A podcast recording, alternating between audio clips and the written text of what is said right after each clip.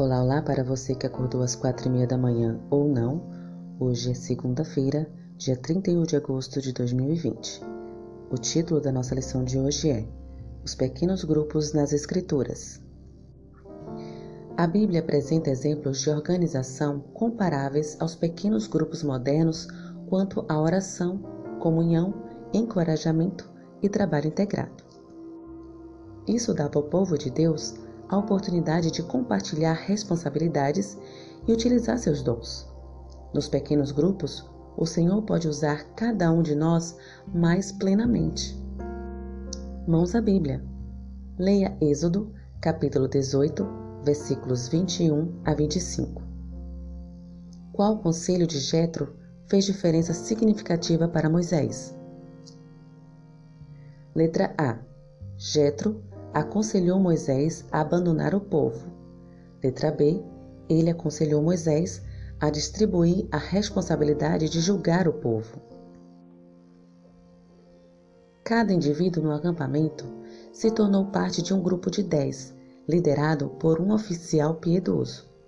Esses pequenos grupos eram locais para a resolução de problemas, mas também eram lugares de comunhão em que os problemas podiam ser evitados e a vida espiritual nutrida. Eram lugares em que os planos de Deus para Israel podiam ser compartilhados. As pessoas formavam relacionamentos que ajudavam a lidar com os problemas que enfrentavam. Como ocorre hoje, naquela época, as pessoas lutavam com coisas em que outros podiam ajudá-las. Os pequenos grupos oferecem oportunidades de comunhão acolhedora e atenciosa, de crescimento espiritual e de resolução de problemas. Especialistas em pequenos grupos afirmam que o tamanho ideal para a interação em grupo é entre 6 e 12 pessoas. Esse foi o tamanho dos grupos de Moisés e Jesus. Mãos da Bíblia novamente. Leia Lucas capítulo 6, versículos 12 e 13, Mateus capítulo 10, versículo 1 e Marcos capítulo 3, versículos 13 a 15. Qual foi o duplo propósito de Jesus ao chamar os discípulos para o ministério de seu pequeno grupo?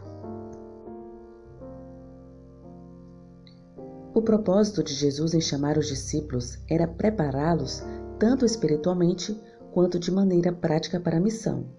Em comunhão com Cristo, eles cresceram em graça e aprenderam a ministrar com eficiência. Quando observavam Jesus ministrando as necessidades das pessoas, aprendiam como usar seus dons. O objetivo de Jesus era alimentar espiritualmente as pessoas e evangelizá-las. Você já se envolveu com um pequeno grupo de pessoas que se importavam um com os outros e trabalhavam por um objetivo comum? Qual é o valor dos pequenos grupos para a nossa fé? E com mais essa reflexão, finalizo a lição de hoje. Que o Senhor te abençoe. Um bom dia.